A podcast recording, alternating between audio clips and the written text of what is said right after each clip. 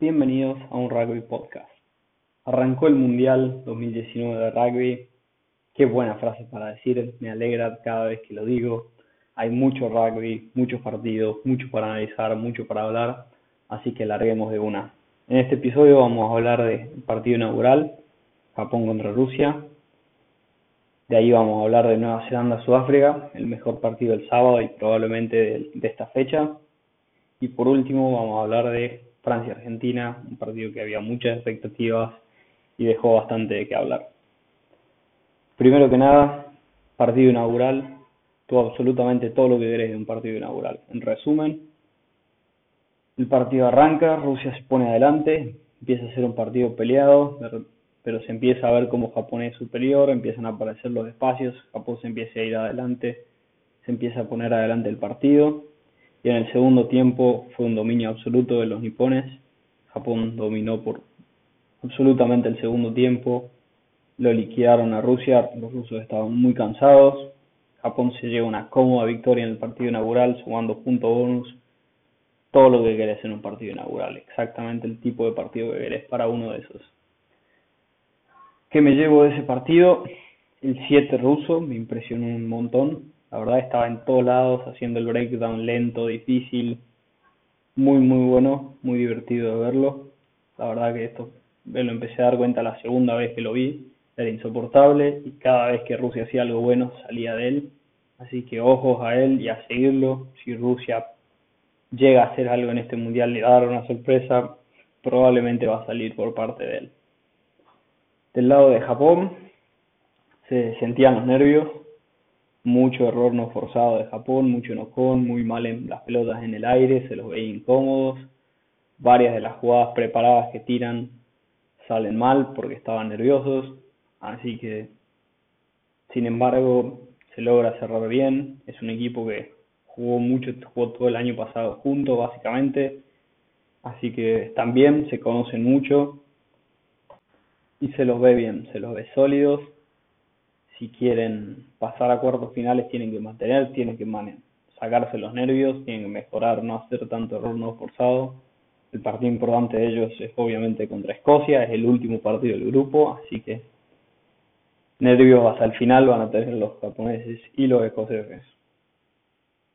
Sin embargo, algo que me llamó la atención la primera y la segunda vez del partido, cada vez que lo vi, se veía una clara orden del técnico japonés, técnico de Japón, perdón, no es japonés, ex técnico de Highlanders, Nueva Zelanda.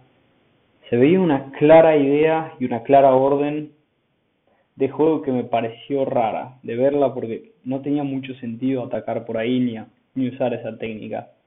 Que el, ¿Cuál era la táctica? Es cuando había un tackle uno a uno, un un ruso que tacleaba a un japonés mano a mano. Inmediatamente el jugador intentaba ponerse de pie de nuevo, soltando la pelota y volviéndola a agarrar, parándose para, agarrar, para ganar un par de metros. Esto me pareció raro porque Rusia no era un equipo para atacarlo por ahí, por la base del rack. De hecho, en general tenían mucha gente por ahí, estaban bien parados para defender esto, que no, no iba a ningún lado, el juego estaba por afuera, se vio después, todos los tries son por las puntas, el juego no era por ahí, por, por la zona del, del rack ni el poste. Así que fue una algo bastante raro, una técnica rara de ver, y me dejó pensando, y hoy después de estar viendo por distintos lados y distintas opiniones, me quedo con una que me gustó bastante, que es Japón su próximo partido lo juega contra Irlanda, el Irlanda de Joe Smith. Joe Smith, el técnico, es un tipo extremadamente cuadrado, le gusta analizar por todo lado a su rival, es un tipo de números. En varias de sus entrevistas dijo que sus jugadores no tiran offload y no tiran sombreros con el pie porque estadísticamente no funcionan, no, no te dan posibilidad de que, de que tu ataque sea mejor. Es un tipo que le gustan mucho sus estadísticas, el tipo tira los números y así funciona. Su equipo son bien, bien cuadrados, muy simple. El único que rompe el esquema es Sexton.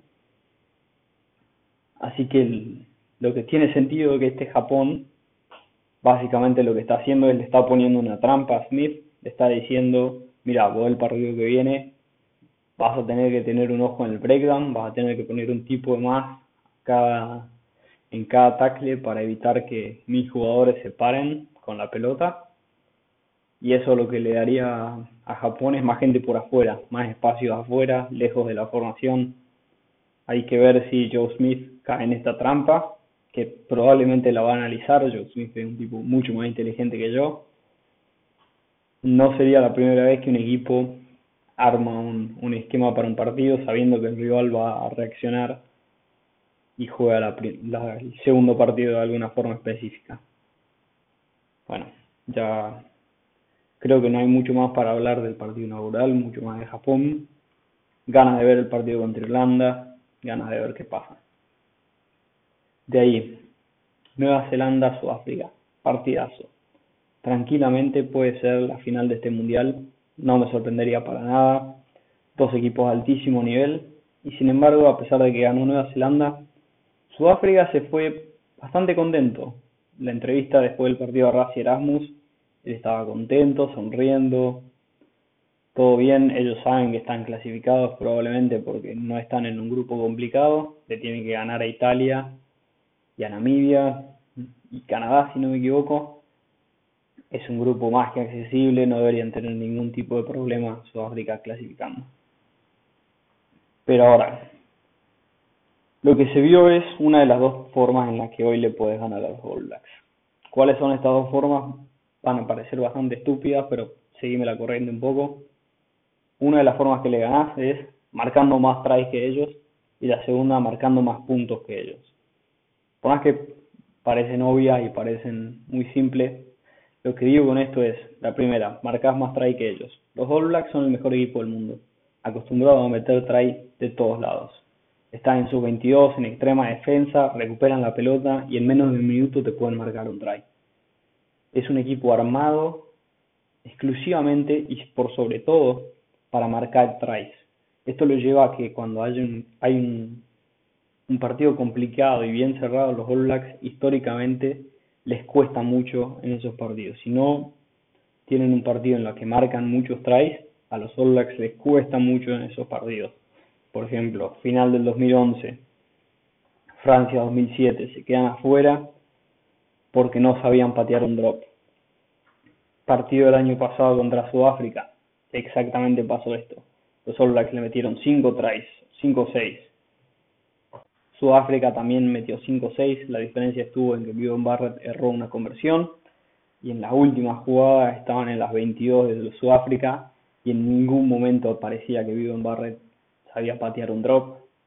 Es una de las formas en las que hoy le puedes ganar a Nueva Zelanda, sabiendo que te van a hacer un montón de tries, pero vos yendo a hacer la mayor cantidad posible. O la segunda, que es la que usó Sudáfrica en este partido, intentó, intentó usar Sudáfrica, perdón, porque no ganaron es marcar más puntos. ¿Qué significa? Los All te van a marcar tries. La idea es minimizar la cantidad de tries que te marcan, uno dos, y no necesariamente marcar más tries que ellos, sino marcar más puntos. ¿Qué significa? Cada vez que vos pasás mitad de cancha, cada vez que atacás, penal que tenés, penal que va a los palos, penal que convertís, sumás, sumás, sumás, y si así seguís sumando todo el partido, al final del día tenés más puntos que ellos y le ganás a pesar de tener menos tries. Sudáfrica claramente iba por esta opción. Arranca el partido, segundo minuto del partido, Sudáfrica atacando en campo neozelandés, en las 40, en las 40 más o menos, penal para ellos, inmediatamente piden palos, no hay ni una pregunta si van al line, piden palos de una. Esto era claramente la intención, jugar, cerrarlo del partido a Nueva Zelanda, intentar sumar la mayor cantidad de puntos. Minuto 20 aproximadamente, Nueva Zelanda se acerca, sabía que iba a ser un partido cerrado, pide palos, Mounga suma y se empezó a parecer que iba a ser un partido extremadamente cerrado, un partido tremendamente aburrido en cuanto al juego, con mucho, mucho patada, a ver quién erraba menos y llegó el minuto 20, 20, perdón, aproximadamente minuto 23, 24. Después de un de una pelota que sale sale complicada de un de un rack, la agarra a Munga y pone un kick intentando pasársela a Seburris sobre el mismo lado, kick sobre la línea. Sin embargo, el kick es malo de Mounga. Seburris no va tan, no tiene que avanzar tanto para agarrar la pelota. Mapimpi le puede llegar muy cómodo a Seburris. Vi muchos intentando defender diciendo que el kick de Mounga fue brillante. No lo fue, no hay que intentar defenderlo. Fue un mal kick, frena absolutamente todo el ataque neozelandés y después Seburris hace algo mágico. ¿Cuál es el problema en este kick? Mapimpi lee mal la jugada. Básicamente lo que entiende es como el kick es malo, Seburris va a intentar dominar la pelota y tirar algún offload y Mapimpi lo busca encuadrar para taclearlo a Seburris de adentro de la cancha hacia afuera intentándose llevarlo para el touch. Mide mal la pelota, el timing así que termina quedándose lejos de Seu Ruiz, no lo puede agarrar, Seu Ruiz se le escapa por afuera, se van, los All se vienen a fondo, llegan muy cerca del ingol, abren la pelota para Munga, y a Munga le salen dos, tres tipos de punta a intentar cortar la jugada, Munga la abre, recibe vivo en Barrett con espacio, con tiempo, exactamente lo que querés, exactamente lo que decíamos en el en el episodio pasado, vos lo querés poner, sacarle la presión a, a Barrett, tenerlo con espacio, Mounga se lleva toda la presión de los sudafricanos, Barrett la agarra con espacio, encara al medio, lo taclean, pero se, eh, George Bridge está ahí para definir el try, un gran try de los All Blacks.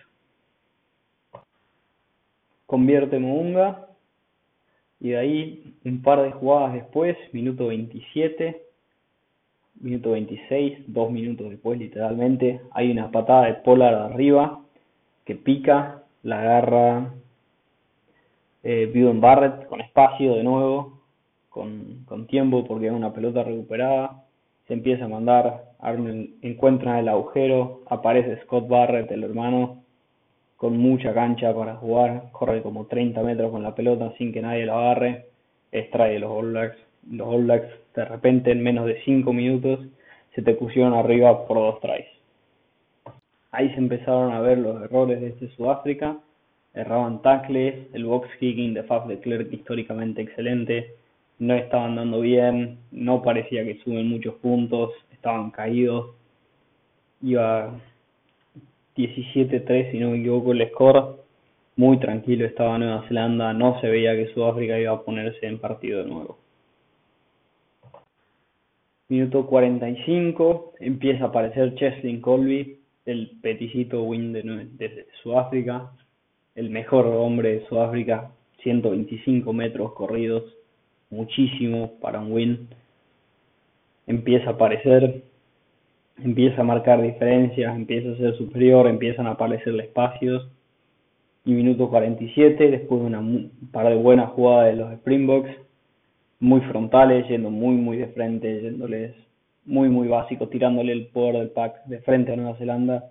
Ahí trae de Peter Stephutor, que tenía, tuvo un partidazo de los mejores de los Springboks. Aparecía por todos lados recuperando pelota, llevando la pelota en mano, todo un muy, muy buen partido de todo. De ahí se cierra el partido, absolutamente, empieza a ser un partido mucho más cerrado, muy físico, empiezan a golpearse. Hay un muy buen drop de Andre Pollard para ponerse a 3. Estaba, Sudáfrica estaba 13 a 20 en ese momento después de ese drop. Estaban a 7 a tiro de try. Empieza a verse que Sudáfrica podía alcanzarlo, sin embargo después hay un, penal para Barrett, que Barrett convierte. Munga ya había salido y estaba Barrett de 10. Y aparece de nuevo Colby a los 75, una excelente corrida de Colby, magnífica, que lamentablemente no terminó en try, hay un gran tackle de, de Mounga, si no me equivoco. No, perdón, no, no estaba Mounga, no me acuerdo de quién es el tackle, pero un excelente tackle en la punta para frenar lo que era, si no, el, el torneo, porque era simplemente brillante lo de Cheslin Colby, muy, muy peligroso, muy divertido el win. Pero cierra bien Nueva Zelanda, cierra un partido complicado, en que los dos tuvieron muchos errores, Sudáfrica estuvo mal en el tackle, y Nueva Zelanda no se lo vio tan seguro como se lo vio siempre, pero sin embargo volvió a ganar, después de tener cinco minutos letales, que Sudáfrica se mandó un par de macanas y Nueva Zelanda castigó. ¿A qué se parece este partido? Se parece al partido de los Pumas, pero lo mismo con eso. Nueva Zelanda tuvo 10 minutos, los aprovechó muy bien y Sudáfrica no, no se pudo volver a poner el partido. La decisión tarde, después sobre todo de Sudáfrica, de ponerlo a Herschel Yankees fue rara. Faf de Klerk me parece más un jugador para terminar de cerrar el partido, me parece que no lo querían arriesgar a que se lesione, se golpee. Me parece que sabían que ya perdían el partido y medio que se resignaron. Si a Colisi sale golpeado, ojalá que no haya sido nada. Pero de ahí sobre todo fue un buen partido, los dos se quedan contentos, para mí Sudáfrica se queda con el concepto que si afina un poco su juego le gana a los All Blacks. Nueva Zelanda se va seguro de que le ganó a Sudáfrica, para mí hoy su mayor competencia. Le ganó bien, sin jugar tanto, sin mostrar mucho, sin tener un excelente partido. Así que me parece que es un partido en que los dos, dentro de todo, se van contentos, se midieron los dos, a ver si se vuelven a cruzar. Y bueno, ahora solo queda hablar del partido que todos esperábamos ver, del partido que todos nos llevamos algo, Francia-Argentina partido aburrido, la verdad que había fue muy chivo, muy lento, no hubo buen rugby. El partido termina 23 a 21, ganándolo Francia, dos tries por lado, dos conversiones del lado francés, una conversión por Argentina, ahí está la diferencia de puntos. Dos penales para Francia, tres para Argentina, estos penales a los palos convertidos. Francia mete un drop, Así que la diferencia estuvo en esa conversión que Nico Sánchez erra. Sin embargo, eso no fue lo único. Nico Sánchez erra al minuto 13, erra un penal a los palos fácil de meter. Pifia a los 59 es la conversión que, que erra. El porcentaje a los palos es 57%, pues 57% del porcentaje de los palos fue de los Pumas en este partido. Es un porcentaje pésimo muy, muy malo, a pesar de que no hubo tantas ocasiones, sigue siendo un muy mal resultado para Sánchez. Ellos el 83, en Tamax, si no me equivoco, erró un penal fácil de meter, un penal muy accesible que de haberlo metido condicionaba a los Pumas a tener que hacer un try, no lo mete dándole la chance a los Pumas y a Emiliano Félix que en la última pelota del partido tengan un, penal para pasar a ganar sin embargo Feli lo erra. Era un penal complicado, tenía mucha presión, parecía que le había pegado bien al principio, sin embargo se le cierra por el primer palo. Es un, es un penal, era un penal metible para Bofelli, sin embargo no, no me enojo tanto con él como con Sánchez, que agarró penales fáciles de meter. Era un penal complicado, mucha presión, de lejos, era para ganar el partido, un partido complicado. La verdad tenía mucha presión Bofelli, sin embargo hubiera esperado que lo meta. Pero no, lo culpo extremadamente, no lo culpo por la derrota de Bofelli. Para mí hay mucho hoy peso, sobre todo en Sánchez. Sánchez, una de las cosas que decía, es un 10 tacleador, que le gusta el contacto, le gusta taclear mucho, le gusta ir al contacto. Sin embargo, de todas oportunidades de tackles que tiene Sánchez, no tacleó nada, literalmente. Sánchez terminó el partido con cero tacles, es una desgracia.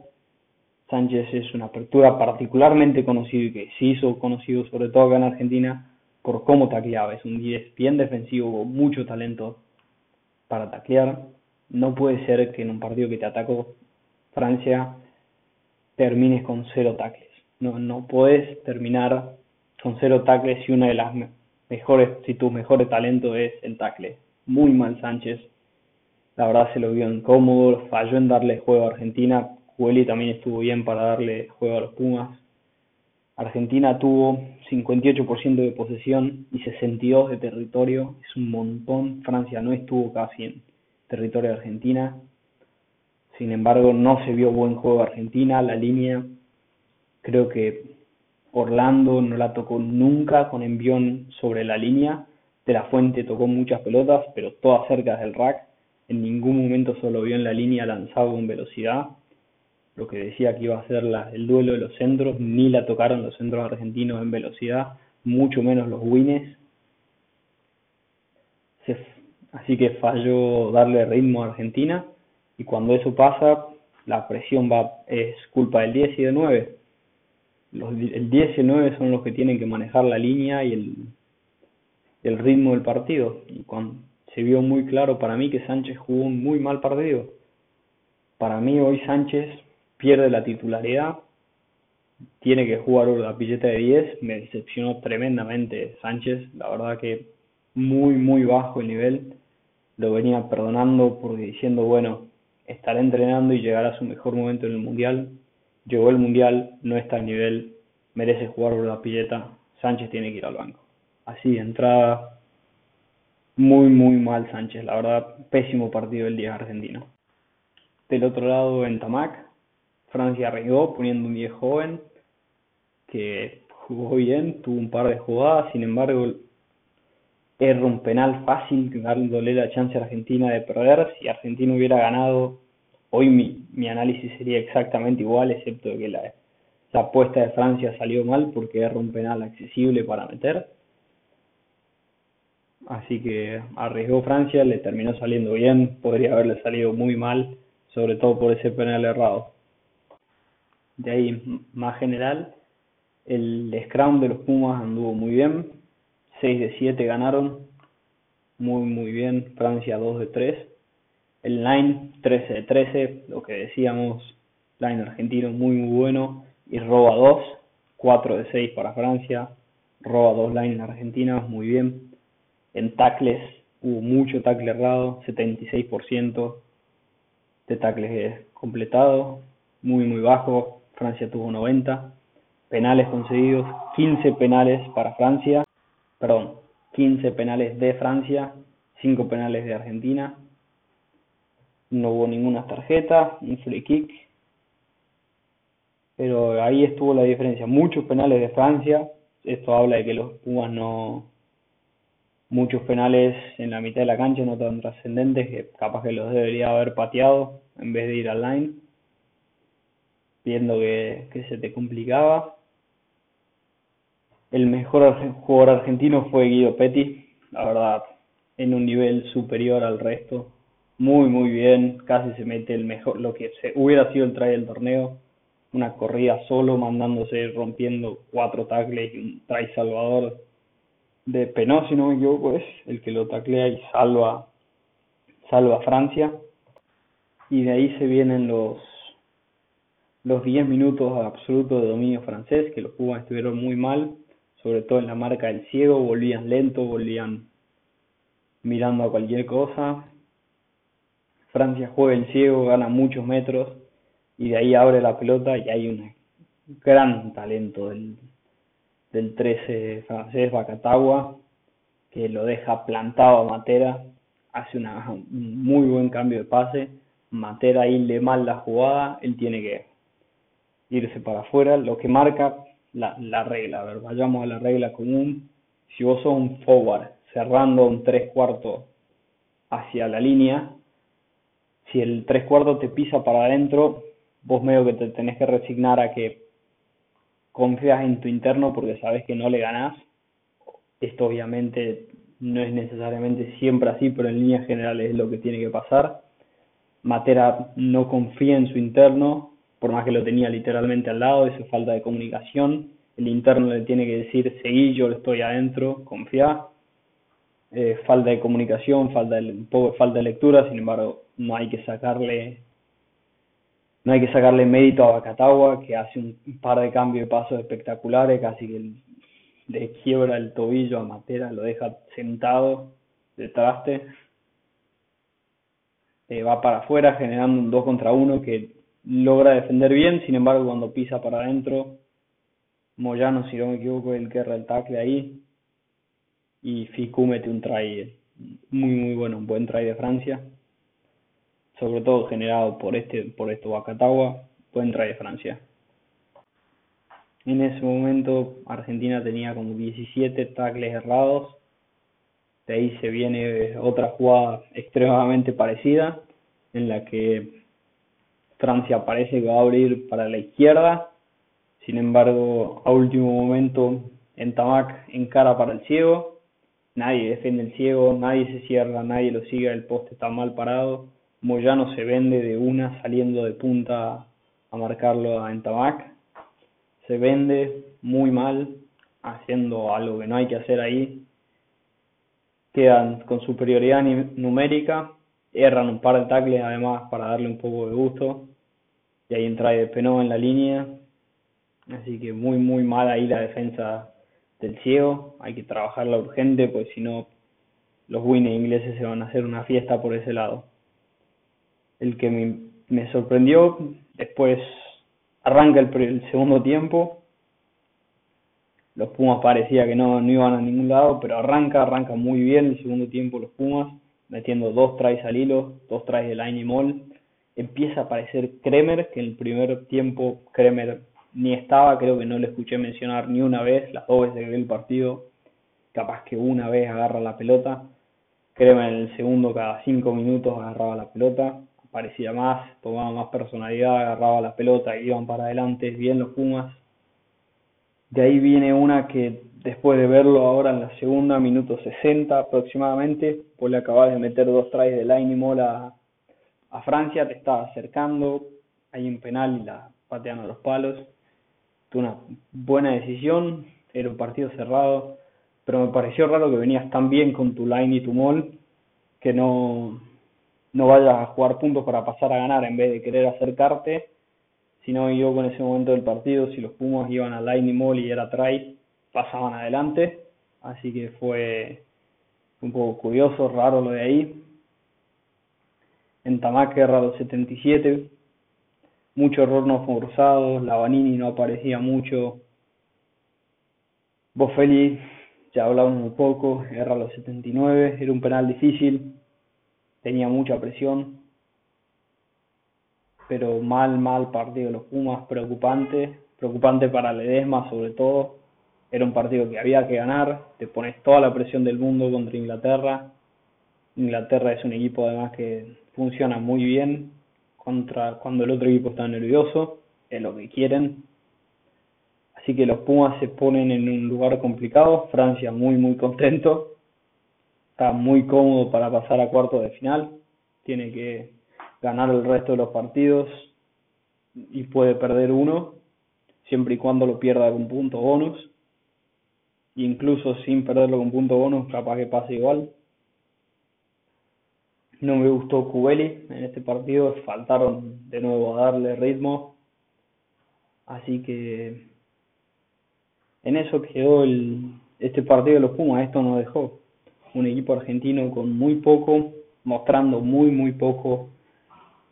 Este equipo se armaba de su línea, tenías unos muy buenos centros, llevaste dos wins exclusivamente ataque, un win de defensa como fue Moroni, no apareció Moroni hoy cuando entró Carreras intentó hacer algo y marcó de vez en cuando una diferencia, pero no fue suficiente.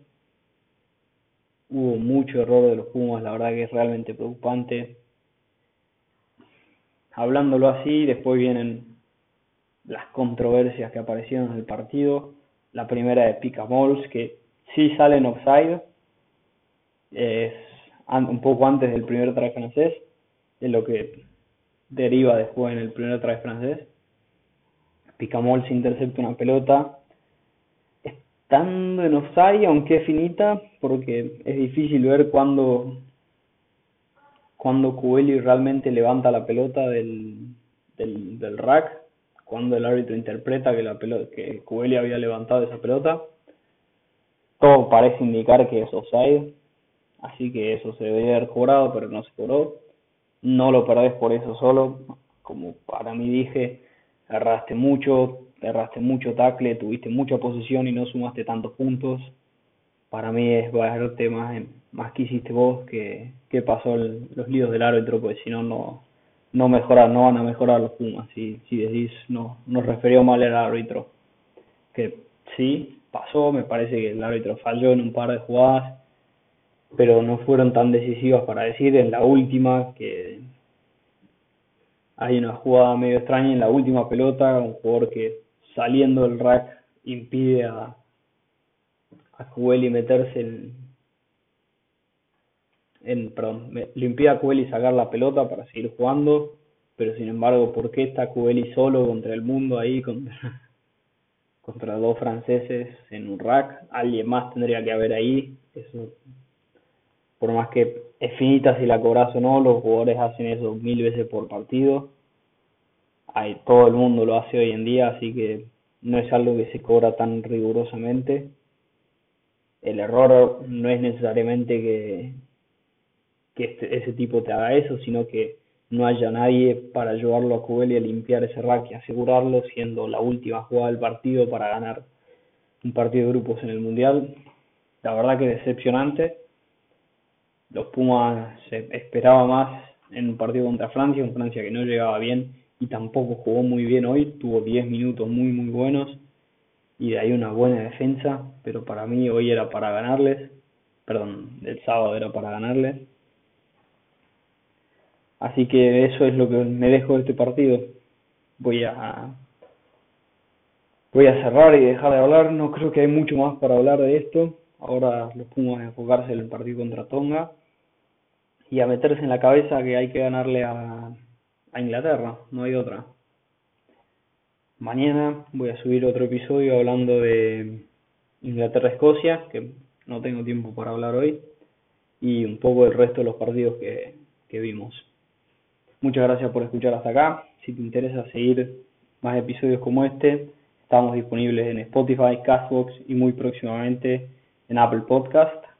Considera seguir un podcast de rugby. Muchas gracias por escuchar.